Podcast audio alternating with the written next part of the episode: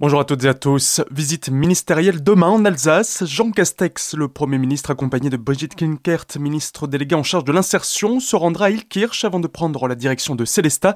Il doit participer à la bibliothèque humaniste aux journées parlementaires du groupe Agir Ensemble qui ont lieu aujourd'hui et demain. Fenêtre sur cours, à Célestat depuis une quinzaine de jours, des travaux ont débuté à l'école maternelle Frebel. Objectif, restaurer ou changer les quelques 54 fenêtres du bâtiment dont certaines sont présentes depuis sa création au XVIIIe siècle. Les précisions de Patrice Dolé, chef de l'immobilier pour la ville de Célestat. Ici, ça consiste essentiellement en remplacement des fenêtres euh, anciennes, des fenêtres 18e, par des fenêtres euh, agréées et dessinées par un architecte en chef des monuments historiques qui prendront en compte à la fois la partie esthétique conforme aux exigences des monuments historiques et l'amélioration énergétique euh, conformément aux exigences du plan de relance. On cible entre 25 et 30% de réduction de la facture énergétique. Elles vont toutes être concernées par le projet, certaines vont être euh, remplacées purement et simplement par des menuiseries neuves, et d'autres seront restaurées, mais elles auront in fine la même allure, la même, même dessin.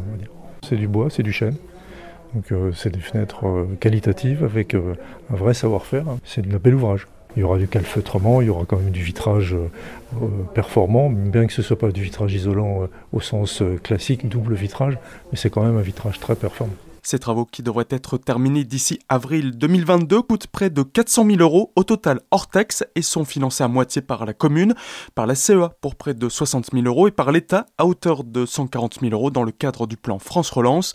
Plus d'informations retrouvées sur notre site azur-fm.com dans l'onglet Actualité régionale. Plus de 10 000 personnes samedi dans les rues contre le pass sanitaire. En Alsace, les protestataires ont de nouveau battu le pavé ce week-end pour exprimer leur mécontentement quant aux dernières mesures prises par le gouvernement. À Célestat, ils étaient une centaine dans une ambiance bon enfant. À Colmar, environ 4 000 personnes se sont rassemblées, 7 000 selon les organisateurs de la manifestation. Des tags anti-afghans à Binchviller, deux bâtiments ont été tagués dans la nuit de vendredi à samedi. La mairie et la maison du maire de la commune. Les écrits s'en prennent au maire, la préfecture, aux Afghans et plus généralement aux immigrés. Le premier élu a porté plainte et l'enquête a été confiée à la gendarmerie de Célestat. Autre tag, mais antisémite cette fois-ci, deux inscriptions ont été découvertes samedi matin sur le mur extérieur du cimetière de Roufac ainsi que sur une grange située à côté. Bien qu'il n'y ait pas de tombe israélite dans ce cimetière, aucune dégradation n'est à déplorer dans les concessions.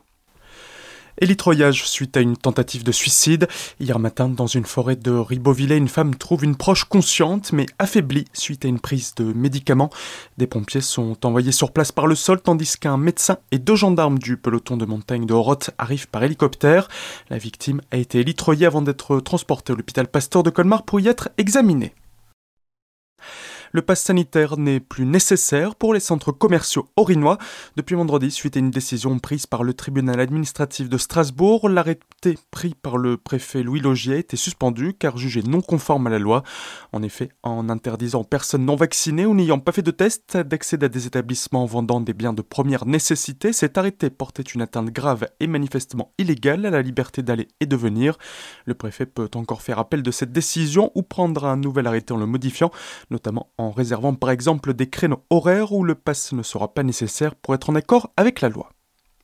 Un mot de football pour finir avec la victoire hier du Racing face à Brest à la Méno, 3 buts à 1. La première de cette nouvelle saison de Ligue 1 qui fait du bien au moral des joueurs puisqu'elle leur permet de quitter la dernière place pour remonter à la deuxième du classement. Tout de suite, le retour de la musique sur votre radio. Très belle journée à toutes et à tous à l'écoute d'Azur FM.